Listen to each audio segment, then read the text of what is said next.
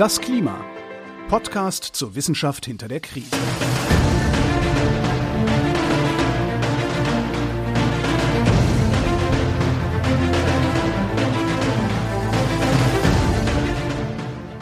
Hier ist das Klima, der Podcast zur Wissenschaft hinter der Krise. Wir lesen den aktuellen Bericht. Oh, wow, ich habe mich verhaspelt. Das passiert mir auch selten.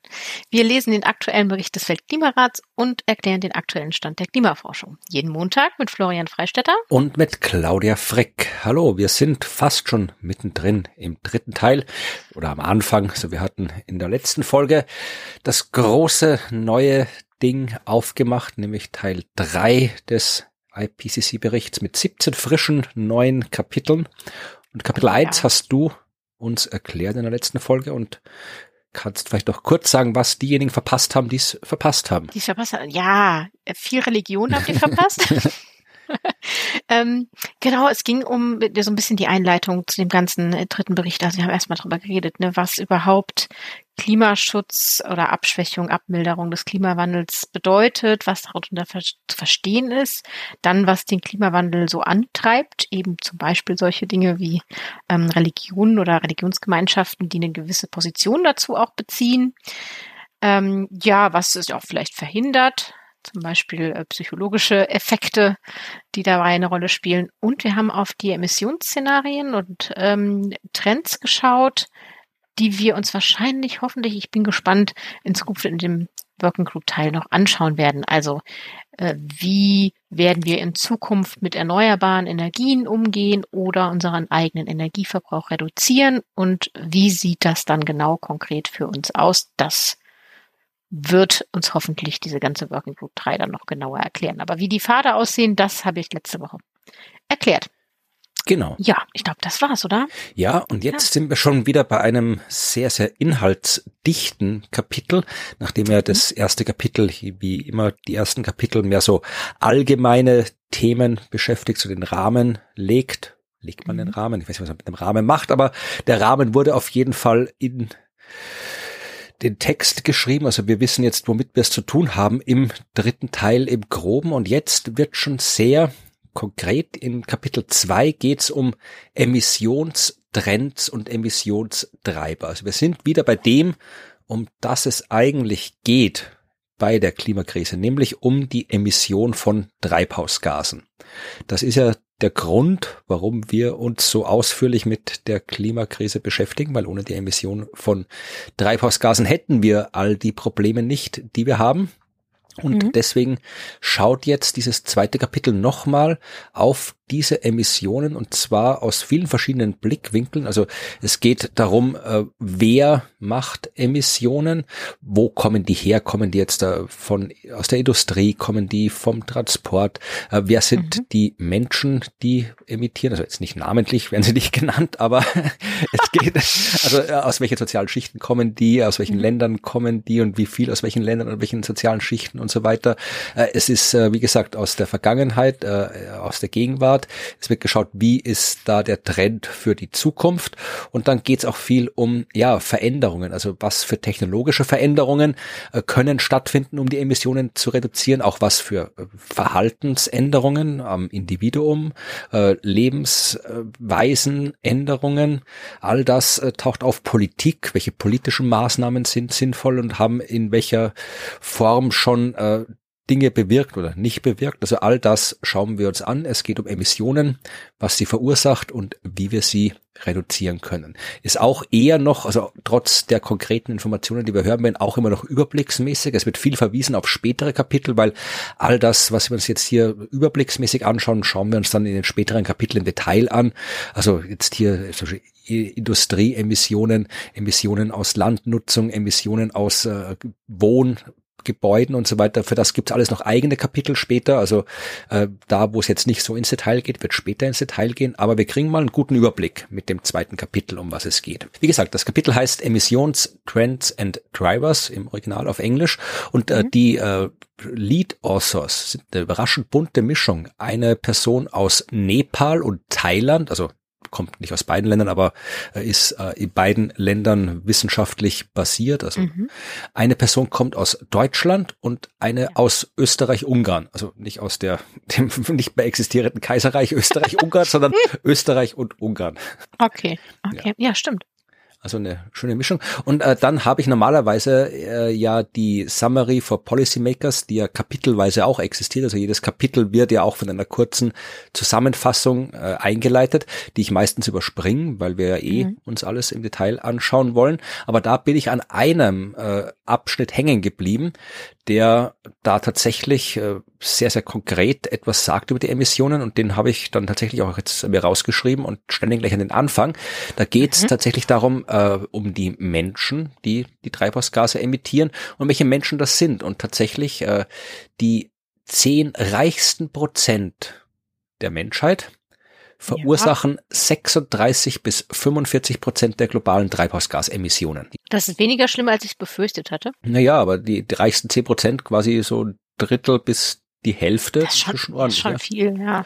Und äh, das sind jetzt nicht unbedingt alles wir hier in Europa, obwohl mhm. natürlich tendenziell wir hier in Europa und im allgemeinen globalen Norden äh, schon diejenigen sind, die äh, tendenziell reicher sind als die im globalen Süden. Aber die äh, zehn reichsten äh, Menschen der Welt leben auf allen Kontinenten, wobei zwei Drittel dieser zehn Prozent so in den, in den Regionen mit hohen Einkommen sind und ein Drittel in dem, was hier Emerging Economies genannt wird, also in den nicht ganz so wohlhabenden Ländern. Also auch da in jedem Land, auch in den armen Ländern gibt's reiche Leute, die dann meistens deutlich reicher sind als die äh, mehrheitlich Armen und ja, die machen halt dann auch das, was die Reichen anderswo machen, nämlich mehr CO2 und Treibhausgase produzieren als anderswo.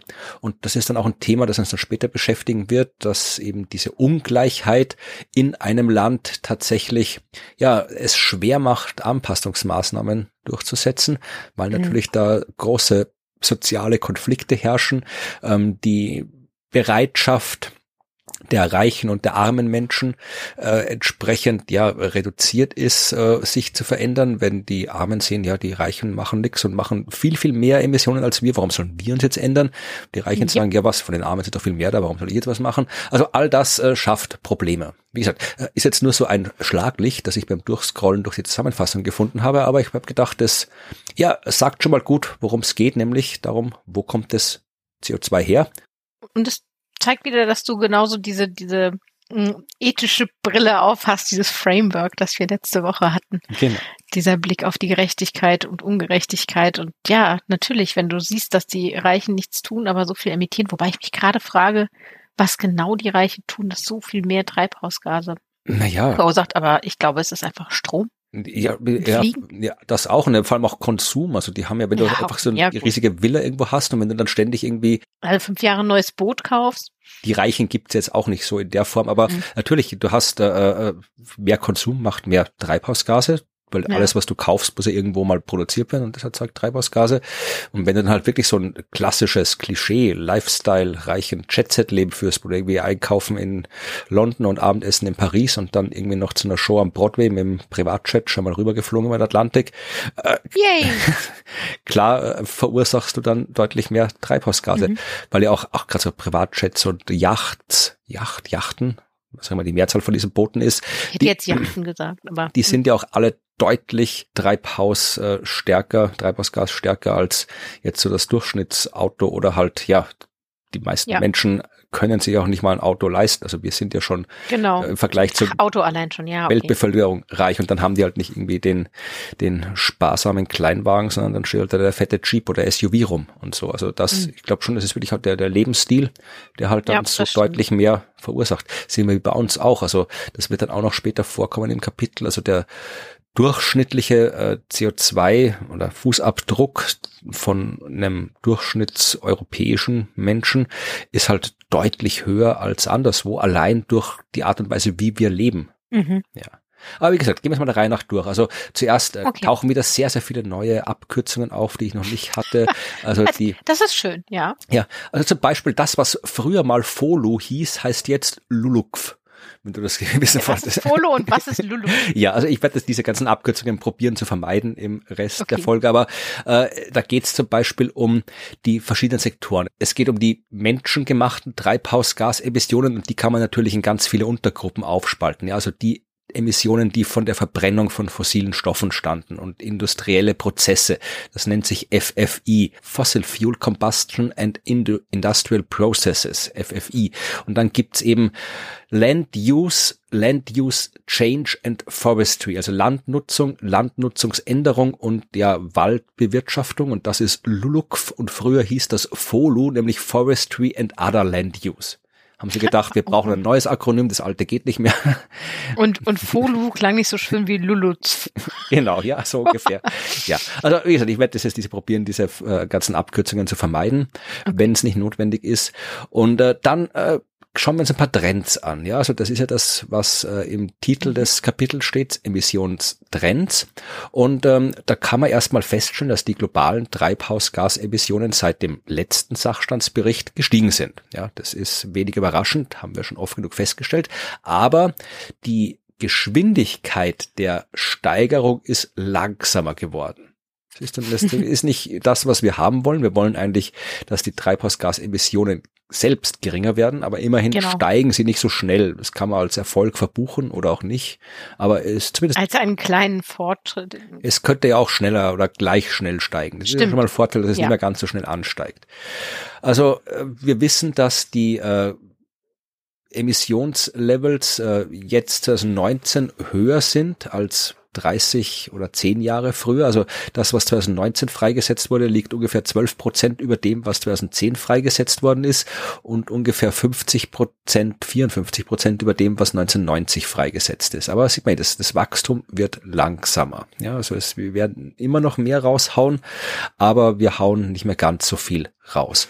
Und da gibt's eine Tabelle, und zwar die Tabelle 2.1. Ah ja, da ist sie. Da ganz unten. Ja, okay. da kann man sich in dieser Tabelle 2.1 nochmal übersichtsmäßig anschauen, die CO2-Emissionen für die einzelnen Sektoren. Also da ist einfach eine Tabelle, die die Einträge für 1990 und für 2019 und dazwischen halt die einzelnen Dekaden, also 2010 bis 2019, 2000 bis 2009, 1990 bis 1999, was in diesen jeweiligen Dekaden freigesetzt worden ist und aufgespalten nach den einzelnen Sektoren. Also man sieht da halt hier eben diese Verbrennung und industrielle Prozesse, das schon erwähnte LULUCF, die Landnutzung und Waldwirtschaft, dann eben Methan, Stickoxide, die ganzen äh, Fluorgase, also haben wir auch schon gesprochen, diese ganzen Fluorkohlenwasserstoffe mhm. und das ganze Zeug, Perfluorcarbonate und wie diese Dinge alle heißen.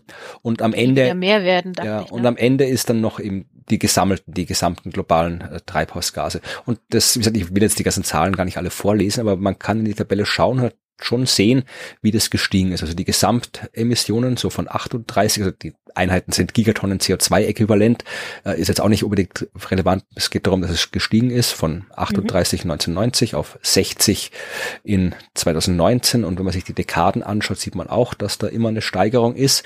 Und es ist eigentlich fast nirgendswo. Es ist nirgendswo eine Reduktion. Aber man mhm. kann schon sehen, dass hier zum Beispiel das, was aus der Verbrennung gekommen ist, zwischen 1990 und 2019 deutlich gestiegen ist, wohingegen zum Beispiel, ja, hier so äh, Stickoxid ist halt mehr oder weniger konstant geblieben, minimal gestiegen zum Beispiel. Also, und ich erwähne die Tabelle deswegen, nicht jetzt der Zahlen wegen, sondern um zu demonstrieren, worum es in diesem Teil des Berichts wirklich mhm. geht. Es geht wirklich, wir schauen genau auf die Emissionen und wo sie herkommen. Wir werden ganz viele solche Zeitreihen uns anschauen, wo, wann, wie viele Emissionen mhm. durchgeführt worden sind. Wahrscheinlich dann auch öfter auf diese Gigatonnen CO2-Äquivalent ja. stoßen, also wo umgerechnet mhm. wird, wie die Treibhausgaseffizienz der anderen Gase genau. im Vergleich zu CO2 ist. Das haben wir ja, glaube ich, Working Group 1 öfter mal gehabt. Also ein, ein, ein, eine Einheit Methan verursacht einen ungefähr, glaube ich, 80 äh, mal so starken Treibhauseffekt wie eine Einheit CO2. Und dann genau. gibt's ja welche so komische äh, Fluorkohlenwasserstoffe, die irgendwie Tausende oder Zehntausend Mal so viel Treibhausgaswirkung haben wie CO2. Also äh, das ist da alles quasi umgerechnet in Äquivalenz zu CO2. Ja, damit man einen Vergleich hat, wie viel erwärmt es ja. unsere Atmosphäre. Ja. Genau, also ich werde auch äh, probieren, diese absoluten Zahlen äh, zu vermeiden, sondern eher Prozentangaben zu machen, zum Beispiel, dass eben das CO2 wenn ich jetzt CO2 sage, meine ich immer das CO2-Äquivalent, äh, dass das CO2 eben zum Beispiel aus dieser Verbrennung fossiler Brennstoffe und industriellen Prozessen seit 1990 um 67 Prozent gestiegen ist. Also ordentlich. Ja. Boah, das Methan ja. ist um 30 Prozent gestiegen, der Stickoxid um äh, auch ein bisschen mehr als 30 Prozent.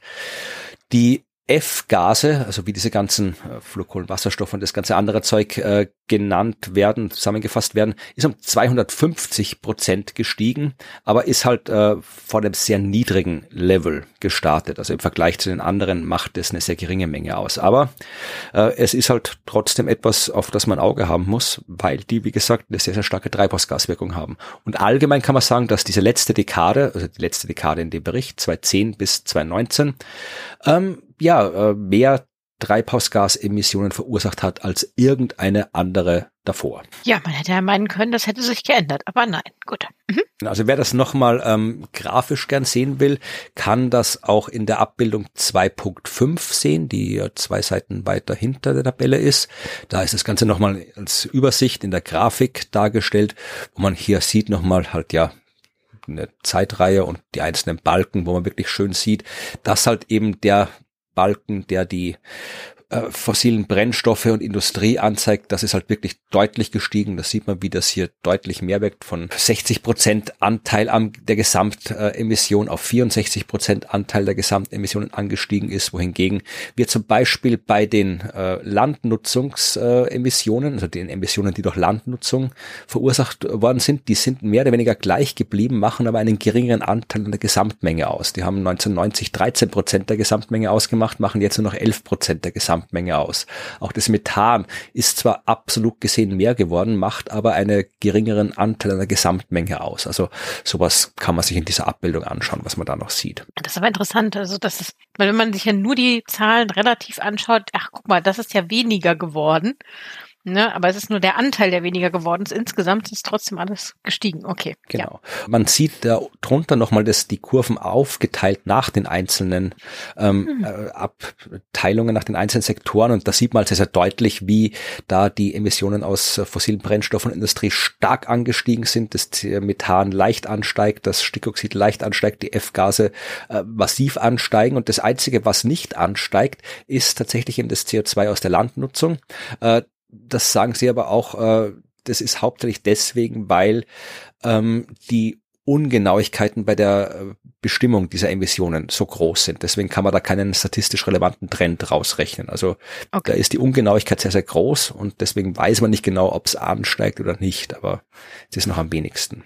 Dann schauen wir auf Corona die Pandemie, die ist auch lang nicht mehr. ja, die ist da auch mit drinnen und ähm, weil ja tatsächlich ähm, als Anfang 2020 die Pandemie so richtig äh, Fahrt aufgenommen hat, da haben wir uns noch angestrengt, ja, da haben wir noch so Sachen gemacht wie zu Hause bleiben, von zu Hause arbeiten, äh, nicht mit dem Flugzeug rumfliegen, die Wirtschaft ein bisschen reduzieren, weil halt die Leute zu Hause bleiben. Also da haben wir Dinge gemacht, die wir halt aus äh, Pandemiegründen gemacht haben, die aber prinzipiell auch alle eine Klimawirkung haben, weil ja, weniger Mobilität, weniger wirtschaftliche Aktivität führt auch auch zu weniger Emissionen. Und die Frage ist ja, was ist da genau passiert? Welche Auswirkungen hat das gehabt? Und wir haben ja, brauchen wir jetzt irgendwie nicht so tun, als wüssten wir es nicht. Wir haben ja schon in den vergangenen Kapiteln darüber gesprochen, dass die Pandemie äh, nachhaltig genau nichts geändert hat an unserem äh, Emissionsverhalten, an unserer Klimasituation.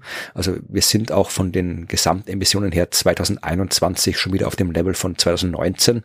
Und 2019 war das Jahr, äh, wo wir so viel CO2 freigesetzt haben wie in keinem einem anderen Jahr zuvor. Das heißt, die Pandemie hat da nichts nachhaltig geändert, aber man sieht es nochmal sehr schön, dass nachhaltig nichts geändert wurde in der Abbildung 2.6. Die ist auf Seite 22 in dem Bericht. Mhm, da ja. sieht man zuerst eine schöne Grafik, wo äh, die kompletten CO2-Emissionen von 1970 bis 2020 aufgezeichnet sind. Und da sieht man halt ja den konstanten Anstieg.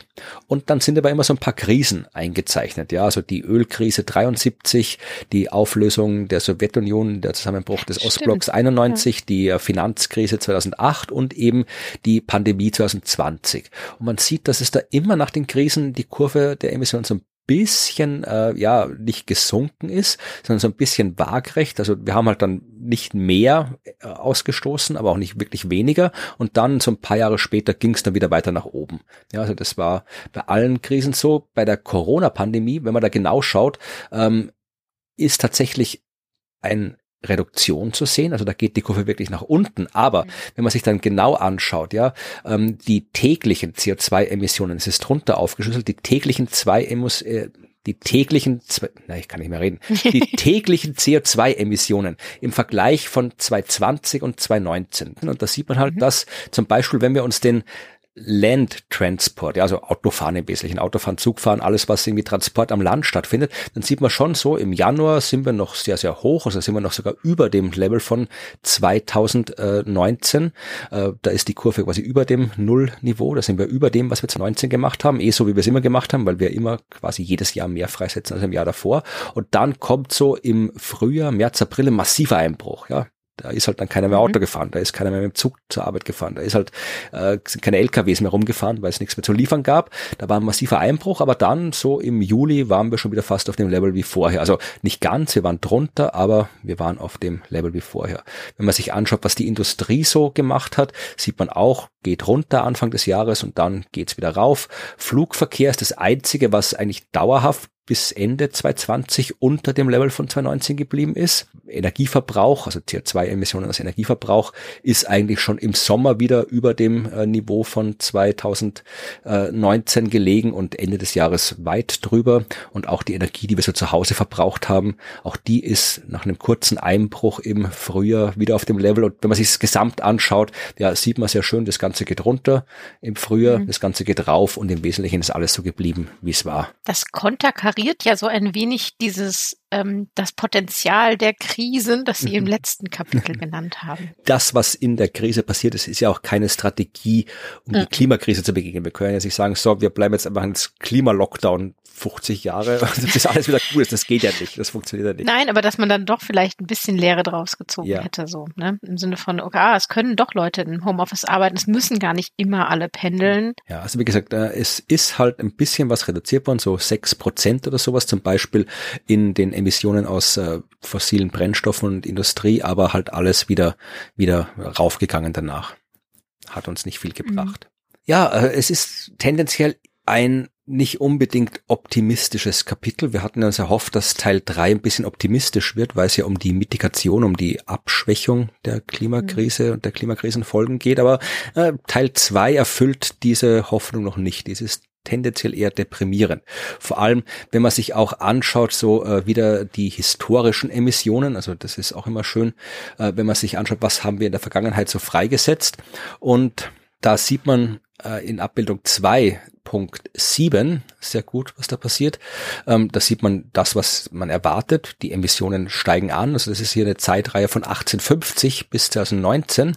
Und da sieht man auch sehr schön, dass eigentlich ja 1850 kaum etwas eine Rolle gespielt hat bei den Emissionen abseits der Landnutzung. Also alles, was an CO2 rauskam, kam durch Landnutzung, also indem wir Bäume rumgehackt haben oder Wälder abgeholzt haben und da Felder anzulegen und so weiter. Also das war unsere einzige. Lutz. Genau, das war unsere einzige Möglichkeit, um irgendwie auf CO2 Einfluss zu nehmen. Wir mhm. hatten noch keine Autos zum Rumfahren, oder paar gab schon, aber äh, wir hatten noch keine großen fossilen Brennstoffvorkommen, die wir ausbeuten konnten und so weiter und so fort. Das kam alles erst später. Also Kohle sieht man, die nimmt da auch langsam 1850 Fahrt auf, aber eigentlich erst so ab 1900 so richtig. Das war halt industrielle Revolution, die da kam, Kohleverbrauch und so. Mhm.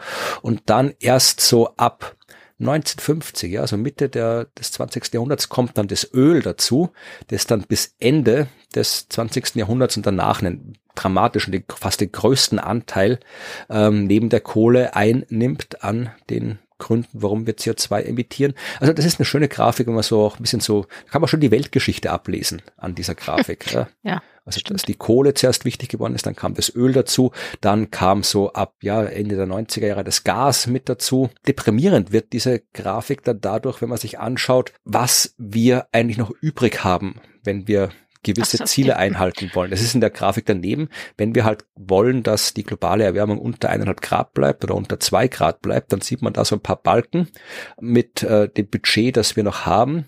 Naja, und das ist halt nicht mehr so viel. Vor allem, wenn man sich anschaut, da ist halt irgendwie aufgelistet, das sind äh, zuerst, ja, äh, was wir zum Beispiel von 2010 bis 2019 freigesetzt haben. Das ist ein so ein fetter Balken. Mhm. Der in der Mitte und daneben ist der Balken das, was wir noch freisetzen dürfen.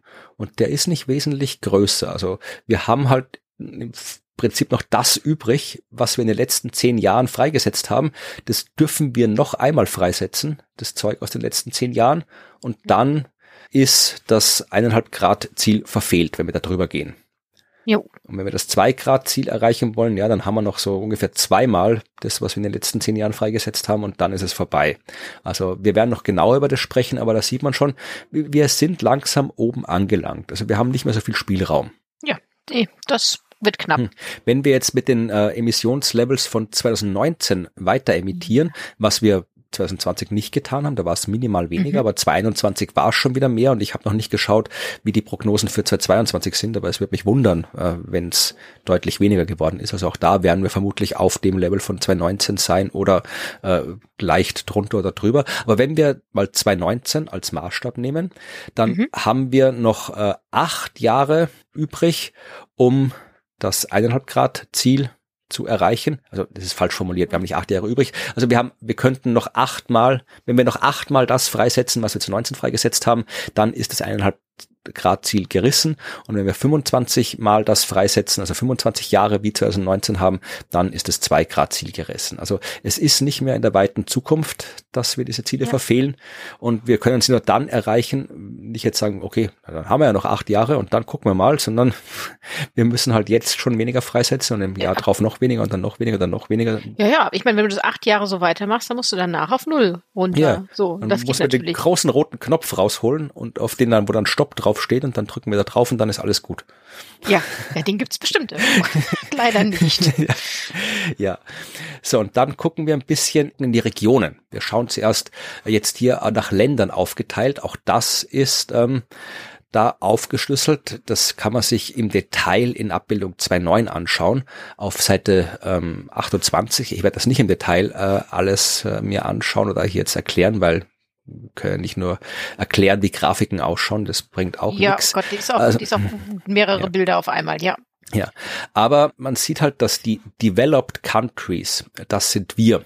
Developed Countries äh, werden hier extra geführt, also es wird hier aufgeteilt nach Afrika, Asien und so die entwickelten Pazifikländer, die entwickelten Länder, was im Wesentlichen ja äh, ja halt Europa ist, Europa und USA ist. Das sind die entwickelten mhm. Länder. Da gibt es eben noch Osteuropa und äh, so West-Zentralasien, äh, Südamerika und Karibik, Mittlerer Osten und dann ist da noch eine eigene Spalte für International Shipping and Aviation, aber die ist so minimal, die können wir ignorieren jetzt fürs Erste. Aber da sieht man halt schon, dass äh, Asien im Laufe der Zeit deutlich äh, erhöht hat die gesamten CO2-Emissionen.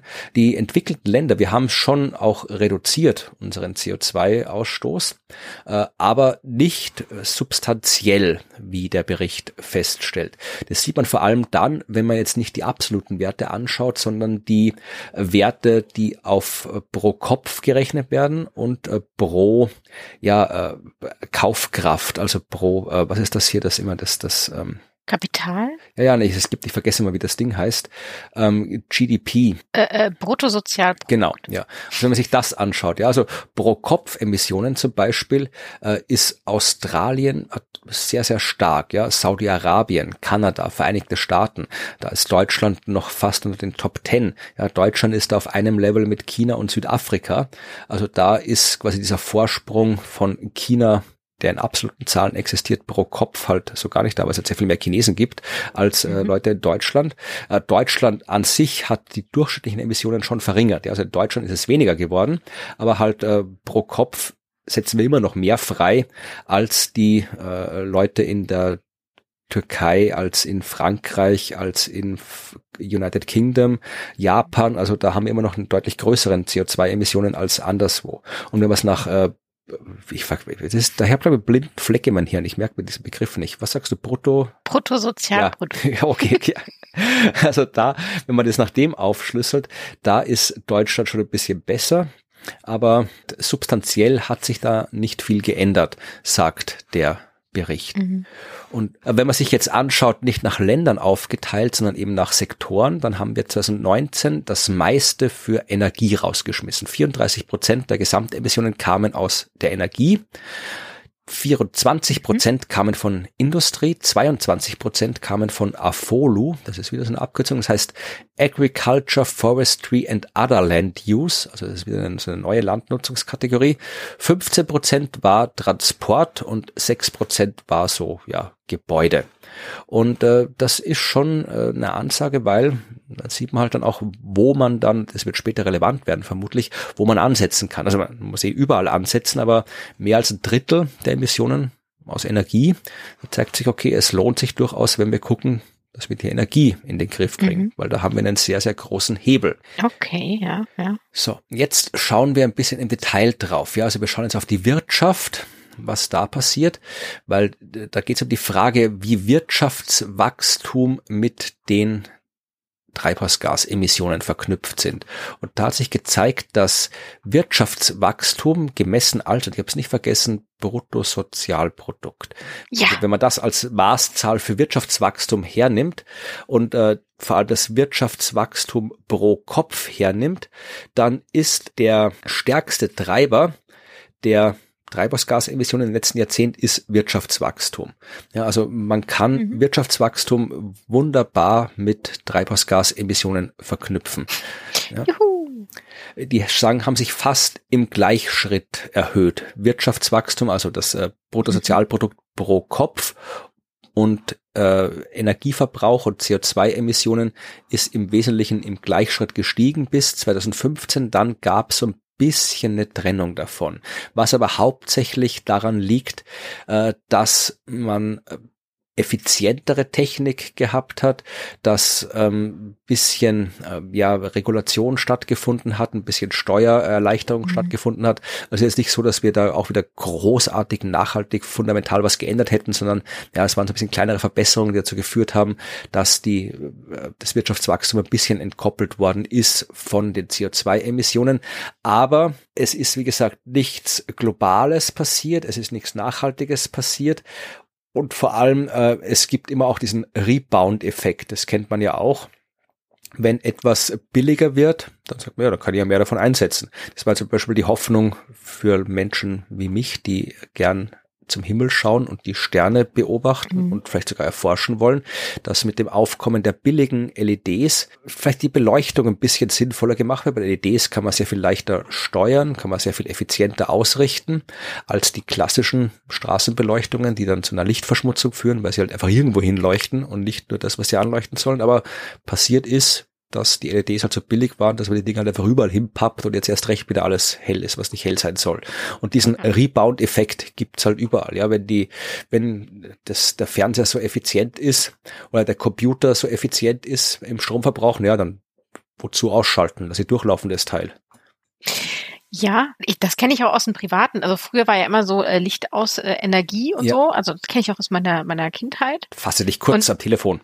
Ja, genau. Das also solche Sachen. Und dann war irgendwann ein, nee, nee, wir haben ja jetzt ähm, äh, viel effizientere Lampen. Jetzt müssen wir das alles nicht mehr machen. So, da fängt es doch schon an. Ja, ja, und das ist tatsächlich ein wichtiger Effekt, der auch gut erforscht ist und der halt mhm. dazu führt, dass ähm, die Energieeffizienz oder beziehungsweise die Verbesserungen der Eff Energieeffizienz durch diesen Rebound-Effekt wieder aufgefressen werden. Ah.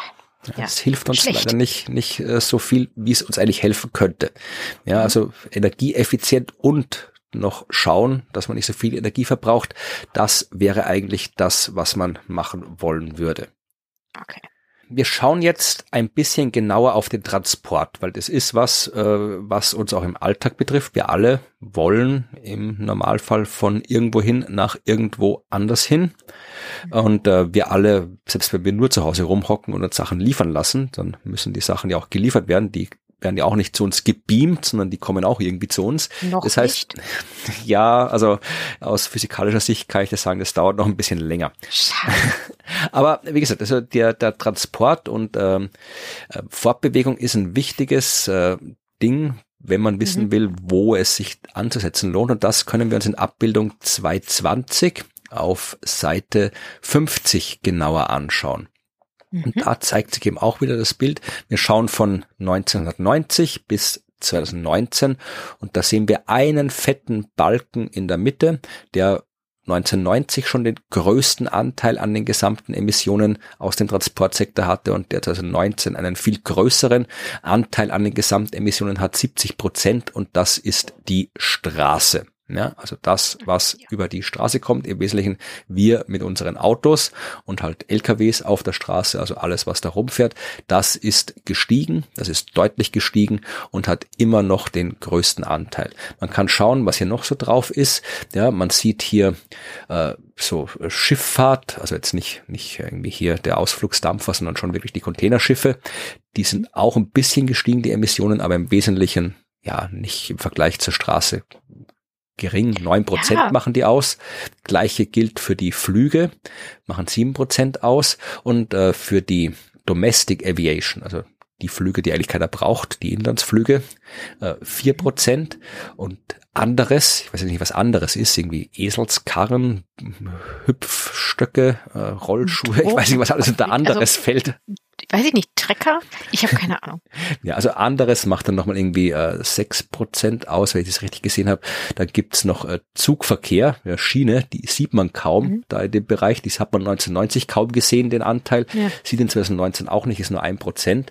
Und ähm, das ist halt schon interessant. Also erstmal muss man feststellen, auch wenn jetzt hier der Flugverkehr dann nur so einen kleinen Anteil ausmacht, da geht's jetzt äh, äh, nur um den Anteil der Emissionen, aber das ist nicht gleichzusetzen mit, was verursachen diese Emissionen. Das haben wir schon im Ja. ersten Teil bei der Naturwissenschaft festgestellt, dass es durchaus eine Rolle spielt, ob ich die Treibhausgase äh, da freisetze, wo Flugzeuge sie freisetzen, nämlich hoch oben in der Atmosphäre oder weiter unten. Also wir reden jetzt nur über die Menge an Treibhausgasen, aber nicht über das, was diese Treibhausgase dann im Endeffekt mit dem Klima anstellen. Das ist wieder ein ganz anderes Ding. Ja, das ist, das ist was, was man aus der Abbildung natürlich wirklich nicht rauslesen kann. Man muss das echt nochmal betonen. Ja.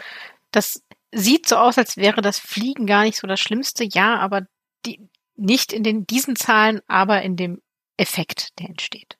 Ja, und hier ist ein schöner Satz äh, aus dem Transportkapitel. Ich lese mal auf Englisch vor, dann reden wir auf Deutsch drüber. Despite some policy achievements, energy use in the global transport system remains to the present deeply rooted in fossil fuels.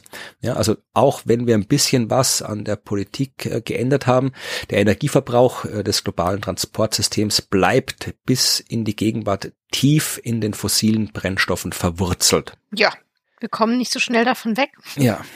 Und das liegt daran, dass wir teilweise ja immer größere und schwerere Autos nutzen, die dann das, den, den Fortschritt auffressen, den die elektrischen und Hybridautos, die ja auch immer häufiger werden, bringen. Aber es nutzt halt Ja. nichts, wenn ich mir ein Elektroauto kaufe und der Nachbar kauft sich einen fetten SUV, dann ist das, was ich einspare, von dem, was er freisetzt, wieder aufgefressen. Und momentan sind die SUVs ja immer noch die Autoklasse, die am meisten verkauft wird. Ja. Also da haben wir halt noch nicht keinen Fortschritt gemacht, ja. Und ähm, Nee, vor allem nicht, wenn du von einem ganz kleinen Verbrenner, mit dem du ganz selten fährst, auf einen riesengroßen Elektro-SUV, den du jetzt ständig fährst, umsteigst. Ja. Das sind ja, genau, das sind Effekte. Und da ist ja wieder ein, ein, ja, auch wieder deprimierender oder hoffnungsgebender Satz, je nachdem, wie man es betrachten will.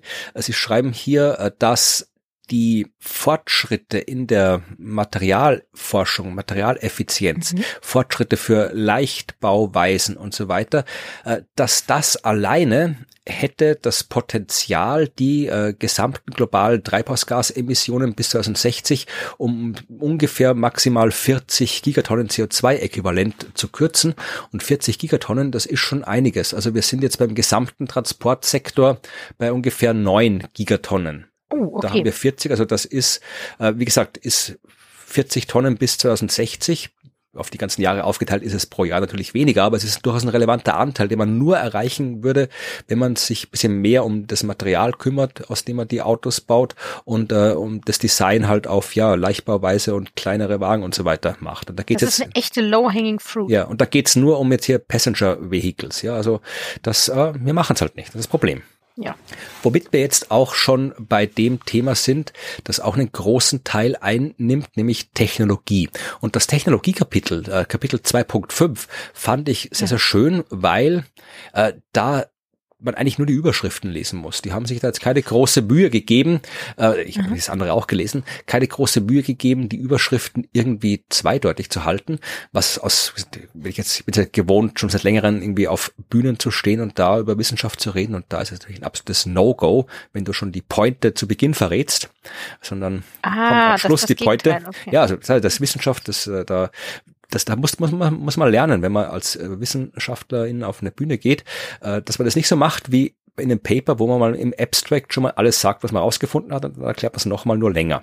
Also das ist, die Pointe kommt am Schluss. Zum Schluss. Ja, aber hier äh, ist es nicht so und es mache ja auch Sinn, in der Wissenschaft äh, mache ich ja nicht zur Unterhaltung, sondern da will ich möglichst schnell wissen, worum es geht. Und äh, da, Kapitel 2.5 trägt den Titel Technological Change is Key to Reducing Emissions. Also technische Fortschritte, technische Veränderung ist der Schlüssel, um Emissionen zu reduzieren. Und ich muss gleich alle enttäuschen, die jetzt da äh, mit äh, Christian Lindner, der FDP und den anderen sagen, ja, wir brauchen uns nicht anzupassen, weil die deutsche Ingenieurskunst wird die Wundermaschine erfinden, mit der alles gut wird, fliegende Wasserstoff-Hubschrauber, Autos, die dann alles wunderbar machen oder was auch immer. Aber genau. äh, es geht jetzt nicht um diese Art von Technologie, sondern du hast das schon in der letzten Folge schon angesprochen, so kleinere Innovationen, kleinere Sachen. Ja. Und äh, es gibt, und das wird hier auch explizit angekündigt, äh, es gibt äh, ein eigenes Kapitel, Kapitel 16, das sich ausschließlich mit Mhm. äh, Innovation, Technologieentwicklung und Technologietransfer beschäftigen wird. Das heißt, wir werden das noch ausführlicher besprechen, was da Ah, kommt. sehr schön. Ja, aber es hat äh, nochmal äh, andere Unterüberschriften 251.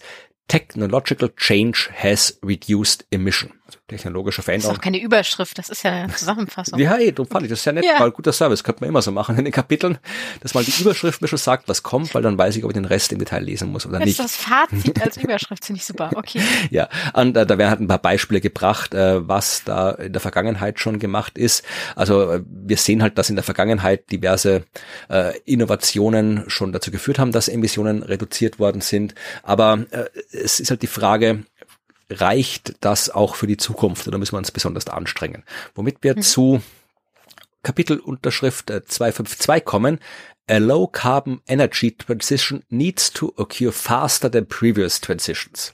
Also, Zusammenfassung. ja, ja. Also wenn wir, wenn wir zu äh, einer Niedrigemissionswelt äh, Welt übergehen wollen, dann muss die, äh, müssen die Innovationen schneller erfolgen, als sie früher erfolgt sind. Und da bringen sie halt einige Beispiele, äh, wo man das untersucht hat. Also zum Beispiel, äh, sagen sie hier, ähm, Beleuchtung in Schweden, Kochöfen in China, äh, Ethanolautos in Brasilien, äh, Klimaanlagen in den USA. Das sind alles Beispiele, wo ähm, sehr schnell auf nationaler Ebene technologische Transfers stattgefunden haben. Ich habe jetzt nicht im Detail alle Studien, auf die verwiesen wird, gelesen, was da genau an Transfer passiert ist, aber äh, auch zum Beispiel die äh, Umstellung auf Elektroautos in Norwegen und in einigen Städten in China ist anscheinend schnell verlaufen, also schneller als man es erwartet hat. Ähm, genauso äh, wie die Elektrifizierung von Kuwait oder die erneuerbaren Energien in Uruguay. Also ich zähle das einfach nur auf, um zu zeigen, da gibt es sehr viel Forschung davon, was da schon irgendwo an Technologie sich verändert hat und was das für Auswirkungen gehabt hat. Und äh, dann sagen Sie halt, was für ja, Maßnahmen dazu führen können, dass diese Übergänge zu energieeffizienteren Technologien schneller passieren. Das ist eh das Offensichtliche. Also das, was die Regierungen machen zum Beispiel, die sind äh, ja sehr, sehr relevant. Äh, vor allem, und das ist etwas, was auch uns interessieren sollte in Österreich, in Deutschland, politische Unterstützung für den Wandel kann diese diesen Übergang stark beschleunigen. Ja, also wenn die Politik jetzt nicht nur entsprechende Maßnahmen macht oder widerwillig irgendwelche Maßnahmen macht, sondern das aktiv unterstützt, weil das ist eh logisch, wenn die Politik was aktiv unterstützt, dann geht es schneller, als wenn sie es nicht tut, aber das wird halt gern vergessen. Das, dann kommt wieder sowas wie Eigenverantwortung und so. Ja, ja, ja. Aber das reicht eben nicht alleine, ne? Das war dieser politische genau. Teil, der wichtig ist. Genau. Ja. Und äh, dann heißt es ja auch oft, äh, wenn PolitikerInnen Reden halten. Ja, wir wollen zum führenden Land werden in diesem jenen Österreich wollte mal die Wasserstoffnation Nummer eins werden. Ich weiß nicht, ob wir es immer noch wollen. Das hat unser Ex-Ex-Ex-Kanzler, glaube ich, gesagt. Da wären wir wieder bei ähm, Stabilität von genau. äh, Regelungen. genau, hatten wir auch in der letzten Folge. ja, eh, auch Deutschland will sicherlich irgendwo ein führendes Land werden in irgendwas. In allem. Ja, ja, das sowieso. Ja, da ist, aber das, das wird auch er, erwähnt und da gibt es auch Studien dazu, dass eben die, es wird oft unterschätzt, welche wichtige Rolle solche Leader Countries, führende Länder spielen können. Ja, ah, weil äh, die tatsächlich eben wichtiges Wissen generieren und ansammeln, äh, sie einen, ja, einen skalierten Markt, sagen sie, äh, anbieten. Also wenn jetzt Deutschland sagt, wir werden führend in der Solarenergie, war Deutschland ja sogar mal und dann haben sie gedacht, mhm. nee, brauchen wir doch nicht so dringend, wir baggern lieber Kohle weiter. Aber wenn Deutschland immer noch mhm. führend wäre, dann gibt es da einen großen Markt, wo man sich anschauen kann, wie das funktioniert und wie man das skalieren muss für einen kleineren oder einen noch größeren Markt. Und äh, ja, man setzt ein positives Beispiel. Wenn man sagen kann, hey, guck mal, Deutschland hat das hingekriegt und Deutschland ist nicht irgendwer, kann man nicht sagen, wir sind so eine wichtige Industrienation, wir kriegen das nicht hin, wir müssen weiter fossile Brennstoffe machen, kann man sagen, nee, guck, Deutschland, die haben es auch hingekriegt. Man hat Deutschland ja. nicht, aber wenn wenn es so wäre, wäre das ein gutes nee. Beispiel. Genau, nee, kein Beispiel an Deutschland. Nee, aber genau, man kann ja auch das Know-how abziehen oder, ne, also sich inhaltlich und wirtschaftlich hm. die anschauen, was da passiert. Also genau, man hat ja dann einen Transfer von Wissen und Informationen und, und Technologie über die Grenzen hinweg. Ja. ja, also das wird da auch explizit mit entsprechenden Studien belegt gesagt, dass sowas wichtig ist. Also wenn man sagt, ja, Deutschland allein kann die Welt nicht retten und über Österreich sagt man es natürlich auch, wir sind ja noch kleiner, wir können sie noch weniger retten, aber mhm. zu unterschätzt man, was äh, das für eine Wirkung haben kann, selbst wenn nur ein Land sagt, wir einfach gesagt, uns ist es egal, was die anderen machen, wir machen das jetzt und fertig. Äh, das bringt dann etwas auch über die nationalen Grenzen hinaus. Hinaus, ja. Ja. Also, liebe Länder der Welt, die ihr zuhört, all die Regierungschefs, die unseren Podcast regelmäßig hören, vermutlich, äh, werdet doch mal, werdet doch mal Vorbild. Ja. Macht mal was äh, im Sinne von, die anderen wollen sich gerne was von euch abgucken. Jetzt, ich lasse die ganzen äh, Unter-Unter-Überschriften aus. Ich meine, ich hätte, ich hätte eigentlich wirklich alle zusammenschreiben können, dann hätte ich wahrscheinlich eine gute Zusammenfassung dieses Kapitels gehabt. Aber die, die sind super. Energy Transitions can occur faster than in the past. Mhm, mhm. Also, sind, ich bin da durchgescrollt, die sind echt klasse. Ja. So, wir wissen jetzt bei 253. Improvements in Technologies enable faster adoption. Ja, wenn die Technologie sich weiterentwickelt, ist es einfacher und schneller, sie anzuwenden. Und da kommen wir auch auf was zurück, was du schon angesprochen hast, kurz in der letzten Folge zum letzten Kapitel, äh, die Preisentwicklung zum Beispiel. Ja, ja. also äh, sie beziehen sich jetzt hier immer auf den Zeitraum seit dem letzten äh, Sachstandsbericht, dem fünften Sach Sachstandsbericht, so vor, weiß ich, sieben Jahren ungefähr war das.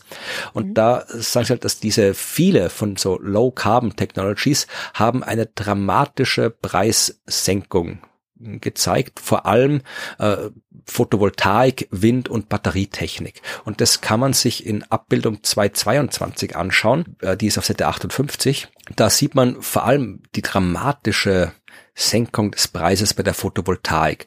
Und da Ach, sieht man ja, auch, wow, ja. da, da, sieht man auch wirklich äh, sehr, sehr schön, äh, was passiert ist, wenn man sich das anschaut. Da sind so die Punkte eingetragen und die äh, Leistung, die die Photovoltaik da hinbekommt und die Kosten, also da ist Kosten gegen Leistung aufgetragen. Und man sieht da schön, äh, da ist so zuerst einen ganzen Haufen Punkte, die so langsam runtergehen und runtergehen jetzt in dem Fall ist gut. Und dann kommt der Zeitpunkt, wo das, der fünfte Sachstandsbericht erschienen ist und von da an geht's sehr viel schneller runter. Also da kriegt man immer mehr Energie raus für immer weniger Geld. Und da hat ja. wirklich anscheinend der Sachstandsbericht, äh, ja, da eine Art Innovation durchgesetzt ja. und äh, bei, bei der Photovoltaik, wenn man das jetzt wirklich vergleicht mit den Anfängen, also die ersten äh, Photovoltaik-Solarzellen, die sind ja schon irgendwie äh, 58, glaube ich, 1958 auf einem Satelliten äh, rumgeflogen, weil im Weltall mhm habe ich halt vor allem Sonnenenergie. Wenn man das äh, vom ersten kommerziellen Fall, nämlich im 58 auf dem Satelliten betrachtet, mit heute, dann ist, sind die Kosten um den Faktor von 10.000 gefallen. Ja, 10.000 mal billiger als damals, als man es erfunden hat. Ja, wow. Aber, also, wir müssen uns auf jeden Fall irgendwann nochmal jemanden einladen, der uns das zu diesem Thema erzählt. Also was, was da passiert ist in der Photovoltaik, dass das so krass, also das ist ja sowohl technologisch, glaube ich, aber als auch wirtschaftlich, ja. was da passiert ist. Ein bisschen was äh, kommt dazu noch in diesem Kapitel, aber oh, wenn, wenn wir jemanden, also falls jemand zuhört, der oder die da sehr viel mehr Ahnung hat als wir, bitte sagt Bescheid, dann reden wir mit euch drüber. Ich, ich glaube, ich habe eine Kollegin, die da vielleicht, okay. ja, wir können ja mal gucken. Ja, äh, man, einen ähnlich äh, dramatischen Fall äh, bei den Kosten sieht man bei den äh, Windkraftanlagen, also vor allem bei Onshore, also mhm. auf Land die Windräder, die am Land sind. Und bei den Offshore äh, sieht man auch den Abfall. Da gab es zuerst ein bisschen eine Steigerung bei den Kosten und dann ist es auch runtergefallen. Also das ist deutlich, dass die erneuerbaren Energien immer billiger und billiger werden. Und das kann man halt von den fossilen Energien nicht sagen. Ja, die tendenziell werden die teurer, weil immer weniger davon da ist. Und äh, die sind halt auch sehr viel volatiler, was man jetzt gerade mit Gas und Erdöl sieht, äh, weil halt da viele Länder von wenigen Ländern abhängig sind, was bei Sonnenenergie und Windenergie halt so gar nicht der Fall ist. Da kann man sich durchaus auch auf dem eigenen Land versorgen. Ich bin, bin gerade hm. fasziniert von diesem Und Sie ja. stellen auch explizit fest, dass keine dieser Technologien irgendwelche Anzeichen zeigt, dass da ein Limit, eine Grenze erreicht ist. Es kann mhm. alles noch weitergehen mit der Kostenreduzierung. Das ist halt, also da kommen wir jetzt ja wieder in diese Prognosenrichtung, mhm. ne, wo man sich so ein bisschen fragt, worauf basieren diese Prognosen? Mhm. Naja, aber es ist wahrscheinlich alles mit ja. Unsicherheiten behaftet. Aber ja. gut, man vermutet, es wird hm. besser. Also und äh, das, was du vorhin angesprochen hast, äh, die Gründe, warum das so viel billiger geworden ist, äh, da ja. geht es um etwas, das sie Granularität genannt haben. Granular Technologies. Ich weiß gar nicht, Granular ist ein deutsches Wort, oder? Ja. Granular ist ein deutsches Wort, aber das kann ich jetzt nur im Zusammenhang mit, weiß ich nicht, Instant Suppenpulver. ja, also okay. es geht darum, dass äh, wenn du Technologie hast, die in kleinen Einheiten verfügbar ist. So schon eine Solarzelle, ja, kann ich so klein haben, dass ich sie mir irgendwie äh, hinten aufs Handy kleben kann zum Beispiel. Ja, die gibt's ja in ganz klein.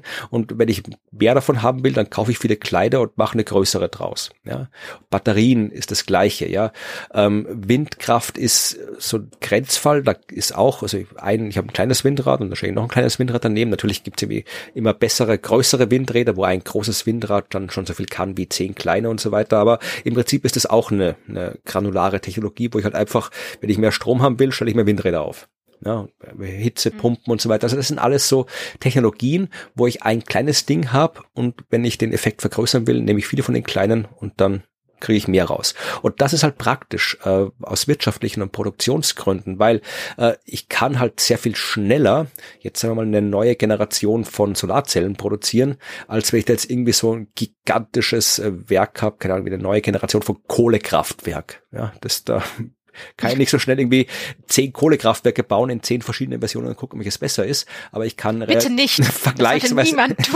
ich kann vergleichsweise einfacher zehn verschiedene Durchläufe machen mit äh, unterschiedlichen Solarzellen und gucken, was da passiert. Ja, ich kann diese kleinen Einheiten sehr viel leichter Massen produzieren, mhm. was natürlich dann äh, die Kosten senkt. Ich kann das generell sehr viel leichter skalieren. Ich kann das Projektmanagement sehr viel einfacher und weniger äh, risikobehaftet machen, ja, als wenn ich ein großes Teil baue, wo ich vielleicht irgendwie Baukosten oder Bauzeiten von Jahrzehnten habe, wie ein Atomkraftwerk zum Beispiel, das kann ich nicht mal eben hinstellen, sondern das dauert Jahrzehnte und in den Jahrzehnten kann viel passieren. Also dieses, äh, diese kleinen Einheiten machen das alles sehr viel einfacher, sehr viel einfacher handelbar und dadurch eben auch äh, die Entwicklung schneller und dadurch sinken die Kosten schnell. Und sie erwähnen hier extra äh, den Kontrast äh, zu dem, was dann hier so ein gewisser Teil der politischen Gesellschaft gerne haben will, an neuer Technologien, ebenso hier äh, Kernkraftwerke, Carbon Capture and Storage,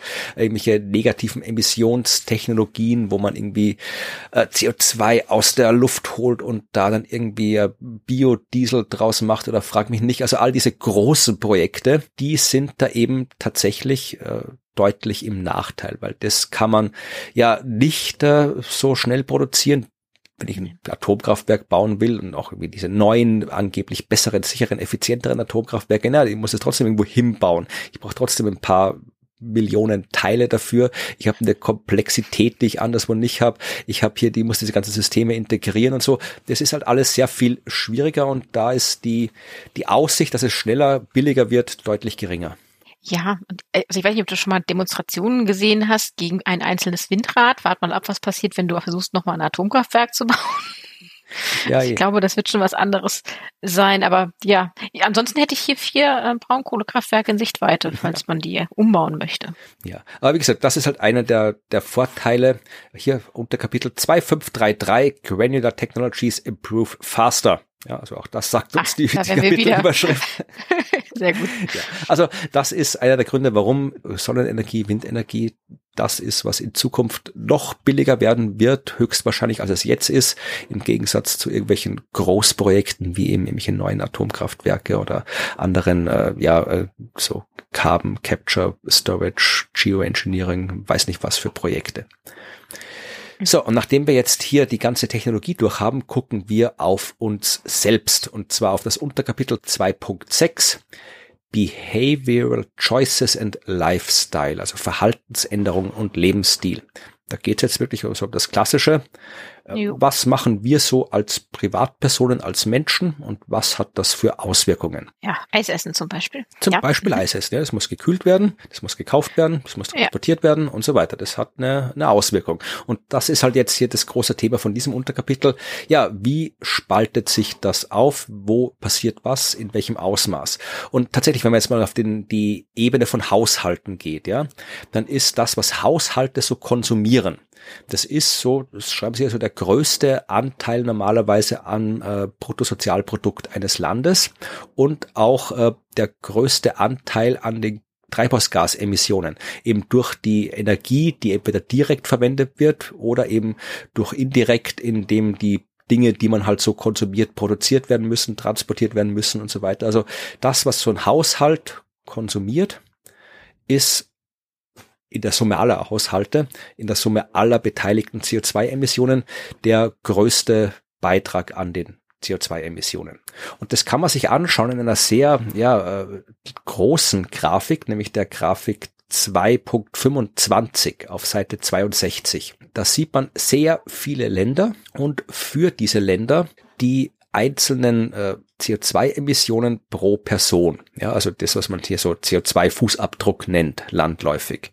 Das kann man sich da für die einzelnen Länder anschauen. Es sind nicht alle Länder der Welt drauf, aber viele Länder der Welt sind drauf und äh, jeweils mit dem Durchschnitt und dann aufgeteilt nach äh, Einkommenskategorie. Also die, die am wenigsten verdienen, die so mittel verdienen, die am meisten verdienen.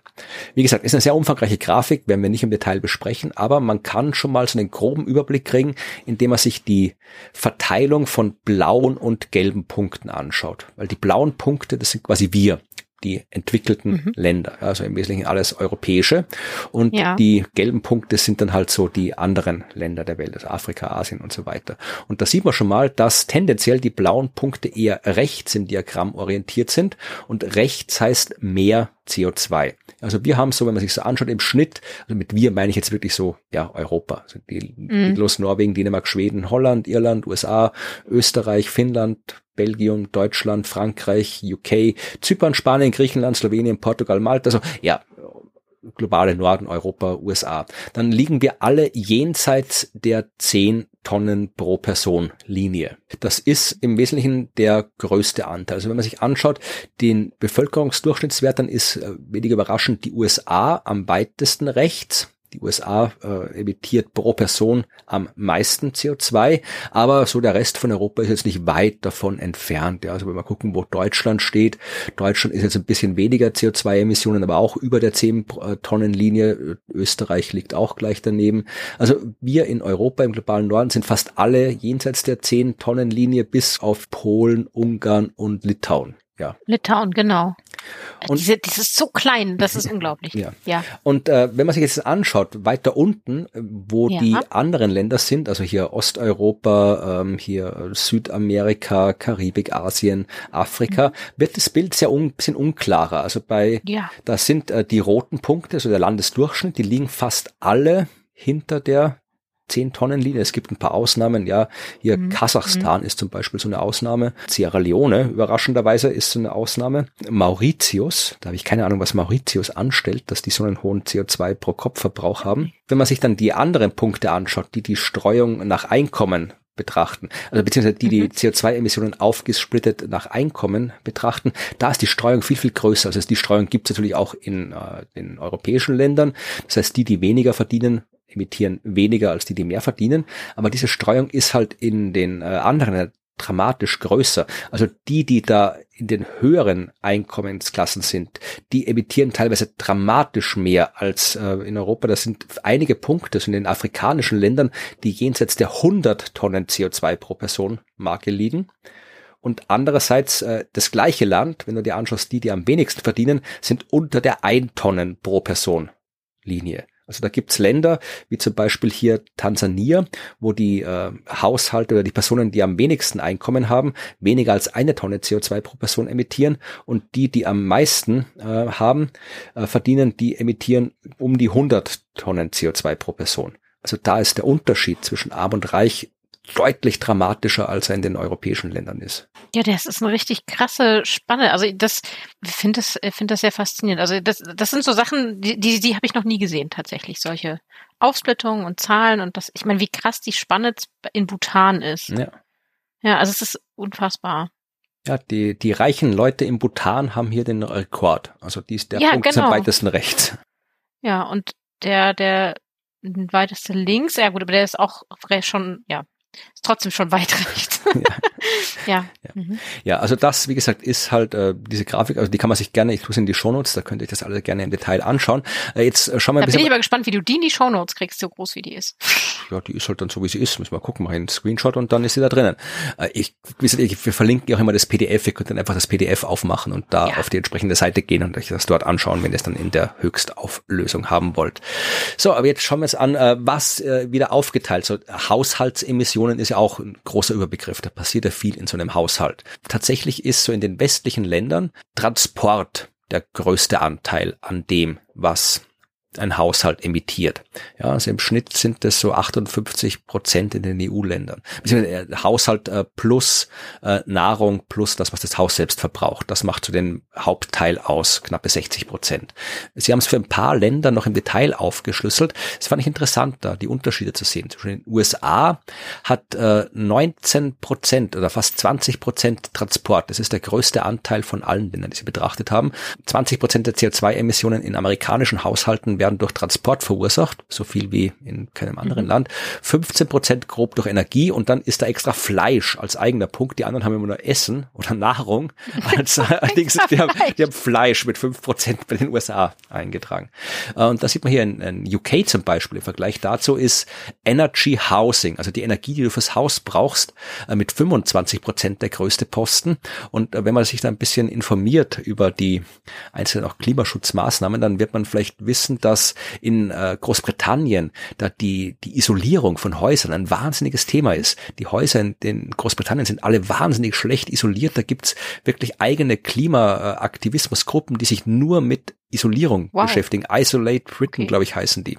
Ja, also die und die machen das ja, die die legen sich auf die Straße und äh, so wie wie hier bei uns die Extinction Rebellion und so weiter. Also das sieht man da auch ja. wieder gespiegelt. 25 Prozent der Energie in UK, äh, beziehungsweise 25 Prozent der Emissionen von Haushalten in Großbritannien äh, kommen aus dem Wohnen, aus der Energie fürs Wohnen. Mhm. Ja, 14 Prozent fürs Essen. In Japan macht Energie 31 Prozent aus, Essen 27 Prozent. Also da kann man auch ein bisschen, wenn man gerne möchte, reinschauen. Das sind ein paar interessante Zahlen. Was beeinflusst jetzt das, was Haushalte an CO2-Emissionen verursachen. Da ist einiges drin, so der soziale Status, Normen, sozialer Kontext, ja, so Gruppendruck klassischerweise, ja, Wirtschaft, aber auch die Umwelt. Klar, wenn du jetzt irgendwo in Nordnorwegen wohnst, dann wirst du andere äh, CO2-Emissionen verursachen, als wenn du irgendwo in der Karibik wohnst, weil in Nordnorwegen wirst du eher mehr heizen als in der Karibik. Da wirst du vielleicht in, der, in Nordnorwegen weniger mit dem Auto durch die Gegend fahren, weil es weniger gibt, wo du hinfahren kannst oder sowas. Mhm, ja. ja.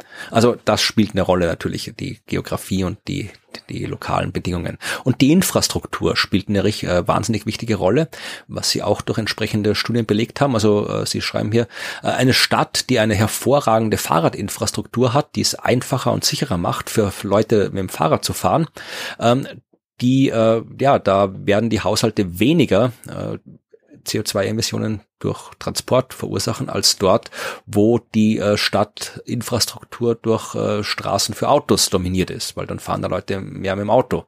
Das heißt, mhm. ähm, man kann sehr viel auch über Lifestyle, also Lebensentscheidungen, Lebensstil regeln. Das fand ich auch interessant, ja.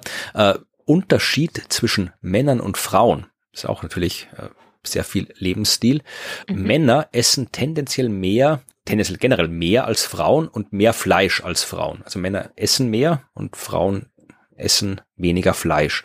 Was okay. einerseits ist es, dass Männer mehr essen tendenziell als Frauen liegt meistens daran, dass Männer meistens im Schnitt auch ja größer sind, mehr Masse haben und isst man halt einfach mehr als eine Frau, haben auch einen höheren Kaloriengrundumsatz, aber dass Männer tendenziell mehr Fleisch essen zum Beispiel als Frauen, das ist eigentlich eher, das, das müsste jetzt nicht so sein. Das ist jetzt nicht unbedingt durch die Biologie so festgelegt. Nee, das ist mehr so das Bild von Männlichkeit. Genau. Und es trifft noch mehr auf den zweiten Punkt zu, wo sich Männer und Frauen da unterscheiden. Männer geben mehr Geld für äh, Autos und Fahren aus als Frauen. Das muss auch nicht so ah. sein. Und da äh, haben sie tatsächlich auch interessante Zahlen. Also der Unterschied in den CO2-Emissionen von äh, Frauen und Männern äh, ist in Deutschland acht Prozent. Ja, deutsche Männer emittieren acht Prozent mehr als die Frauen. Griechische Männer, ja, falls griechische Männer zuhören, schämt euch. Griechische Männer emittieren 39 Prozent mehr als Frauen. Norwegische Männer sechs Prozent mehr als norwegische Frauen. Schwedische Männer 22 Prozent mehr als schwedische Frauen. Also das sind durchaus alles Lebensstilentscheidungen, also nicht Lebensstilentscheidungen, das sind auch teilweise gesellschaftliche Entscheidungen, weil die mhm. kommen ja auch teilweise aus der Ungleichheit zwischen Männern und Frauen. Mit meine ich jetzt die, nicht die biologische Ungleichheit, sondern wie äh, die Gesellschaft Männer und Frauen ungleich behandelt. Sieht man das irgendwie, wenn ein Haushalt ein Auto hat, dann wird das Auto hauptsächlich vom Mann gefahren und die Frau muss dann halt irgendwie schauen, wie sie halt dann anderswo weiterkommt ja. mit öffentlichen Verkehrsmitteln oder mit dem Fahrrad und so weiter. Also das sind alles auch strukturelle Unterschiede oder strukturelle Diskriminierungen, die dazu führen, dass äh, Männer mehr CO2 emittieren als Frauen. Ja, ja, ja. Gleiches gilt für das Haushaltseinkommen. Kann man auch sehr klar zeigen, dass Haushalte mit einem höheren Einkommen höhere Emissionen haben mhm. als äh, Haushalte mit weniger äh, Einkommen. Klar, wenn ich ein wohlhabender Haushalt bin, ja, dann fliege ich halt in Urlaub und wenn ich ein weniger wohlhabender Haushalt bin, dann reicht's halt für einen Campingplatz nebenan. Ja, ich kann mir mehr, ich gehe dreimal die Woche essen, ich gehe zweimal die Woche fahre ich in die Stadt nebenan ins Theater, wenn ich es mir leisten kann. Wenn ich es mir nicht leisten kann, bleibe ich zu Hause und bestelle eine Pizza.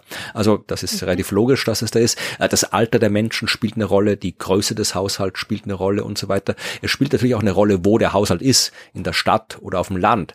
Ja, und da überraschenderweise, dass die urbanen Haushalte tendenziell höhere Emissionen haben als Haushalte auf dem Land. Die haben unterschiedliche Energiebedürfnisse, weil die Haushalte am Land, die können mehr und leichter ihre Energie unterschiedlich anpassen. Ja, also wenn ich am Land, dann kann ich mir leichter mal eben irgendwo hier äh, eine Biomasseanlage da irgendwo hinbauen. Ich kann leichter irgendwie äh, Windkraft, Sonnenkraft und so weiter nutzen. Das kann ich in der Stadt nicht. Wenn ich da irgendwo eine Mietswohnung habe, dann heize ich mit dem, was da halt reingeht in die Mietwohnung und da kann ich nicht viel machen dran, zum Beispiel. Ja, willkommen in meinem Leben. Ja.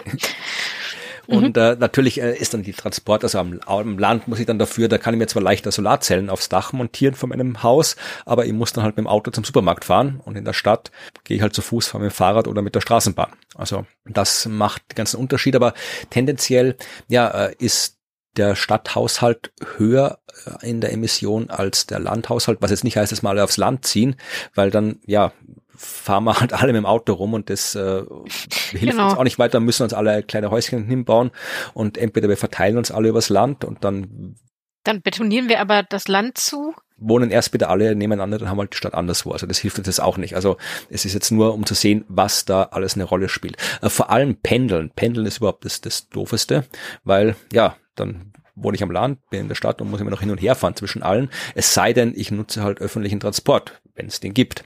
Ja, also das äh, spielt auch eine große Rolle für das Haushaltsemissionsaufkommen.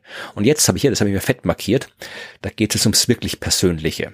Äh, das Unterkapitel heißt Time Use, also wie du deine Zeit nutzt. Und ähm, was, Okay. Claudia, denkst du, wenn du jetzt so zu Hause bei dir bist und die Dinge machst, die du machst zu Hause, Ja. was sind die äh, CO2-intensivsten Tätigkeiten? Am Computer sitzen. Äh, ja, vermutlich steht es aber gar nicht mal so drinnen unter den Top 3. Oh, okay, dann ähm, Essen. Ja, das ist drinnen. Essen und Trinken. Okay. Mhm. Personal Care, also da ist wahrscheinlich irgendwie so Duschen, Oh, Haare föhnen, ja. Wäsche waschen oder sowas Mhm. gemeint. Und äh, Pendeln, also Commuting steht auch noch mit drin. Das sind Ja, die drei, okay, das sind die drei Dinge, die du Mhm, machen mhm. kannst.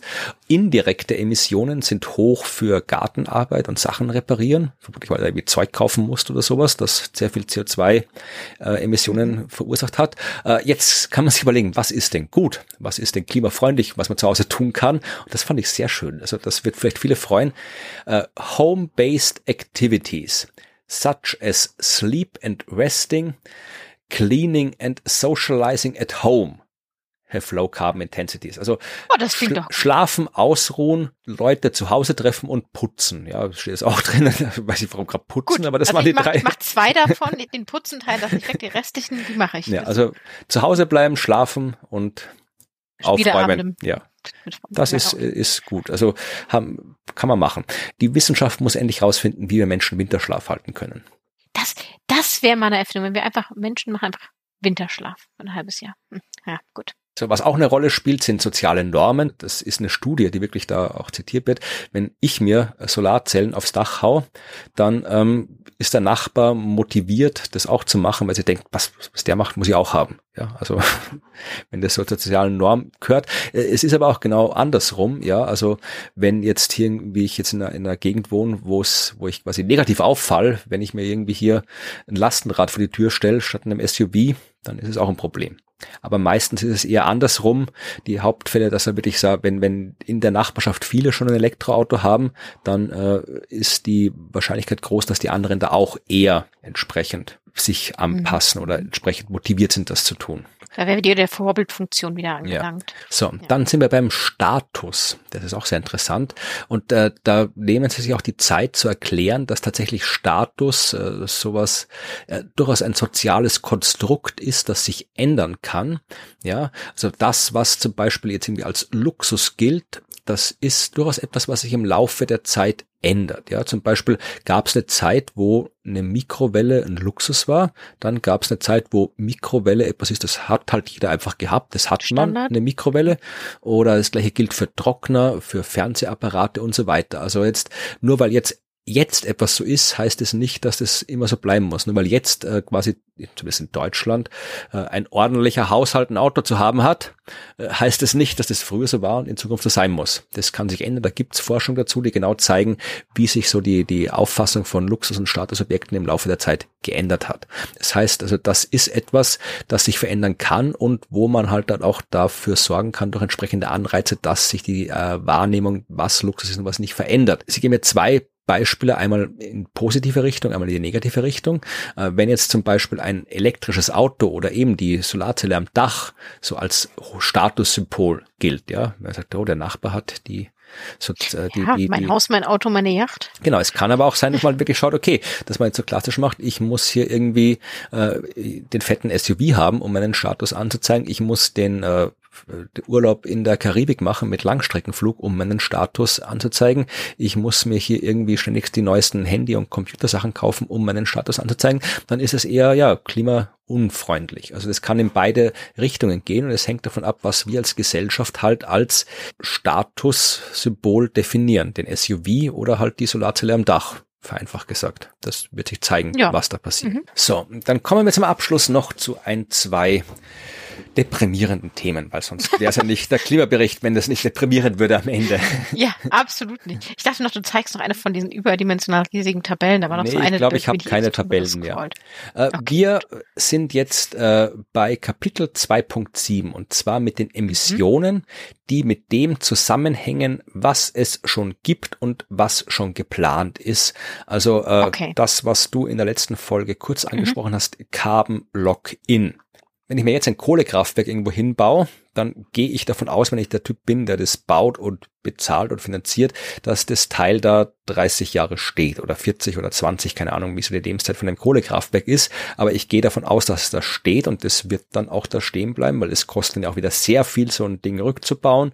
Das heißt, äh, mit dem Bau so eines Kohlekraftwerks ist schon quasi fix eine gewisse Menge an CO2 verplant. Ja, das ist die Menge, die gebraucht wird, um das zu bauen. Das ist die Menge, die gebraucht wird, um das zu betreiben und die Menge, die es im Laufe der Lebenszeit rausschmeißt. Also das kann man quasi sagen, wenn das Kraftwerk da steht, ist diese Menge CO2 schon fix verbraucht.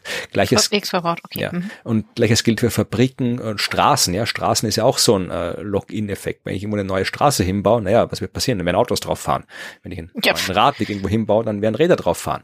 Also das ist äh, durchaus was, was man weiß, auch aus der Forschung weiß. Was aber äh, ja Städte wie Wien nicht hindert, neue Straßen zu bauen und dafür ein paar Radwege zu schließen und ein paar äh, äh Bäume abzuholzen. Ja, ja, das ist wie dieses, wir, wir, wenn man, wenn man Busse mehr fahren lässt, dann benutzen irgendwann die Menschen auch Busse, aber du darfst halt nicht nur eine halbe Stunde machen, wenn du eine äh, oder ein halbes Jahr machen und wenn du Straßen baust, dann werden die vielleicht nicht sofort direkt voll befahren, ne? also wenn es jetzt ganz neue Routen sind, aber irgendwann natürlich, oh, es ist da, jetzt benutzen mhm. wir es natürlich auch. Das ist doch, das ist doch der Sinn, warum du es baust. Ja.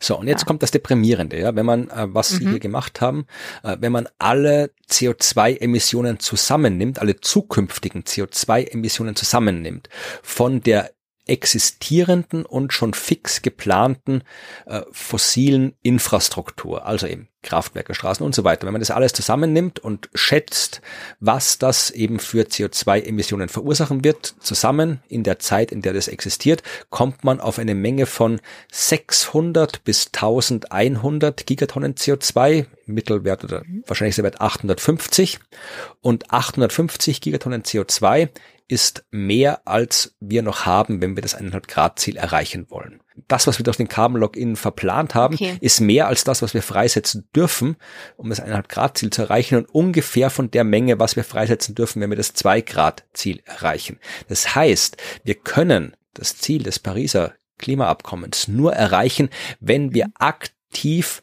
etwas von dem, was wir schon geplant haben, abschaffen. Ja, wir müssen sagen, ja. wir haben hier geplant eine neue Straße, eine neue Fabrik, ein neues Kraftwerk. Das gibt's jetzt nicht mehr. Oder wir müssen es irgendwie schaffen, halt äh, das alles irgendwie zu kompensieren. Ja, also mit dem wir irgendwo, keine Ahnung, Bäume pflanzen, sonst irgendwelche CO2-Extraktionstechniken, die wir in der genau. Form noch gar nicht haben, machen. Aber wenn wir einfach jetzt, selbst wenn wir jetzt äh, anderweitig nichts mehr freisetzen. Allein mit dem, was wir schon verplant haben durch fossile Infrastruktur, haben wir das eineinhalb Grad Ziel gerissen und das zweieinhalb Grad Ziel möglicherweise ziemlich wahrscheinlich auch. Okay, das ist dann also jetzt in sehr düsteren Zahlen das, was Sie als Current Politics Szenario beschrieben haben, was ich da letzte Woche vorgestellt habe. Okay, das bedeutet also, kurze Rückfrage, bedeutet das, dass wenn man die Straße so geplant hat und man baut sie jetzt trotzdem, wenn man dann sagt, so, wir begrenzen jetzt aber, äh, wir, wir lassen da jetzt E-Autos drauf fahren und keine fossilen Verbrenner, würde das äh, schon davon etwas reduzieren? Vermutlich. Man braucht dedicated efforts to early decommissioning and reduced okay, utilization. Ja. ja. also das, was du gebracht ja. hattest, wäre dann ja reduced utilization, also reduzierte Nutzung. Also das. Ja, genau. Ich glaube, das ist da mit drin. Ich denke schon. Also alle neu gebauten Straßen werden äh, Inline-Skate-Pisten. Mm, ja, oder irgendwie so Fahrradstraßen. Genau, ja, zum Beispiel.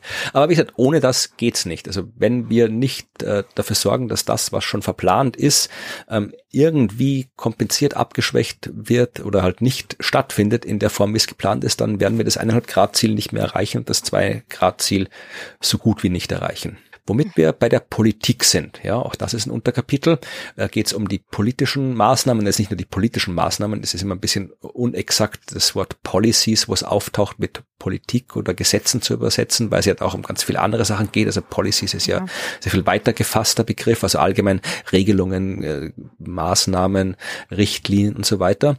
Und da äh, möchte ich auch nicht im Detail drauf gehen. Also das ist Forschung, die ich nicht verstehe, wie man die macht, aber sie wird vermutlich äh, ihre Grundlage haben. Da geht es um eine Analyse der Gesetz, äh, Gesetzesaktivität. Also an, in 133 Ländern hat man sich angeschaut, was zwischen 1999 und 2016 für Gesetze gemacht worden sind, die auf die eine oder andere Art Einfluss auf die CO2-Emissionen haben und kamen bei dieser Analyse zu dem Schluss, jedes neue Gesetz, das beschlossen wird und in so einem CO2-Reduktionskontext wirken kann. Jedes neue Gesetz äh, reduziert in den ersten drei Jahren ähm, die CO2-Emissionen um 0,78 Prozent und um 1,8 Prozent in den drei Jahren danach. Also jetzt zusammengefasst, wie gesagt, ich weiß jetzt nicht, wie diese Forschung im Detail stattgefunden hat, wie man das rausgefunden hat, aber man kann daraus mitnehmen, Klimagesetzgebung hat eine Wirkung auf die CO2-Emissionen und zwar eine reduzierende Wirkung. Klimagesetzgebung okay. ist wichtig. Das haben wir auch schon festgestellt, dass das äh, nicht einfach reicht, ähm, sagen wir machen halt ein bisschen was, sondern es braucht wirklich klare Klimagesetze, die klare Ziele definieren. Weil nur wenn ich klare Ziele habe, dann ist es auch irgendwie ja einerseits einklagbar, weil es ist ja ein Gesetz, andererseits ist es planbar für diejenigen, die die Gesetze befolgen müssen. Also das ist alles wichtig. Man braucht irgendwelche, man braucht verbindliche, konkrete Ziele, damit alle die betroffen sind, sich da auch verbindlich dran halten können. Und das ist ein großes Problem, wenn Länder keine solchen Klimagesetze haben. Und ein so ein Land ist Österreich. Es wurde schon, ich glaube, vor fast zwei Jahren beschlossen, ich glaube, es ist jetzt schon mehr als 600 Tage her, dass Österreich ein Klimagesetz haben wird oder ein Klimaschutzgesetz, wie es heißt. Äh, seitdem gibt es immer noch keines. Und äh, das Problem ist, dass wir zwei Parteien in der Regierung haben, einmal die Grünen und einmal die ÖVP, also unsere CDU-Version. Mhm. Ähm, und die Grünen ja sind nicht das Problem, ähm, sondern die ÖVP ist das Problem, die halt ähm, die Grünen hätten eigentlich eh schon schon längst äh, entsprechende Gesetzesvorlagen geschaffen und die ÖVP sagt halt immer, ja, das das das geht zu weit, wir brauchen noch ein paar wirtschaftsfreundlichere Maßnahmen und so weiter und so fort und hat äh, vor ein paar Wochen darin gegipfelt, dass der Klimasprecher, Klimaschutzsprecher der ÖVP hat gesagt, ein Klimaschutzgesetz hat nicht die oberste Priorität. Man braucht äh, viel besser verschiedenste andere Gesetze, die Rahmenbedingungen schaffen. Also hier ein Gesetzchen und da ein Gesetzchen und so weiter. Und dann geht das schon. Das hat auch unser Kanzler gesagt, der kürzlich im Sommerinterview äh, auch zum Klima befragt worden ist und da ja durchaus äh, Fakten geäußert hat zur Klimakrise, die belegbar keine Fakten waren, nämlich falsch. Das ist schlechter als der Papst. genau, ja. Also verlinkt den Artikel, wo das alles im Faktencheck mhm. entsprechend gesagt ist. Also die Partei, die momentan die größere Regierungspartei ist, die auch den Kanzler schon in Österreich boykottiert halt aktiv äh, ein entsprechendes Klimaschutzgesetz, obwohl äh, jetzt auch im IPCC-Bericht belegt drin steht, dass Klimaschutzgesetze nicht nur wichtig sind, sondern tatsächlich auch einen Nutzen haben, nämlich genau den sie haben sollen, das Klima zu schützen. Ja, verrückt. Ja, wer Wobei, hätte das gedacht? Bei, bei Gesetzen muss man manchmal schon sagen, dass man ja nicht erwartet hätte. ja. Und dann noch ganz kurz CO2-Preis, ist ja auch was äh, Gesetzgebungsmaßnahme. Äh, haben Sie sich auch angeschaut von den europäischen Ländern? 17 Länder gibt's, wo man Daten hat und nur sechs von den 17 haben tatsächlich entsprechende reduzierte Emissionen, die von diesen äh, CO2-Preis betroffen sind.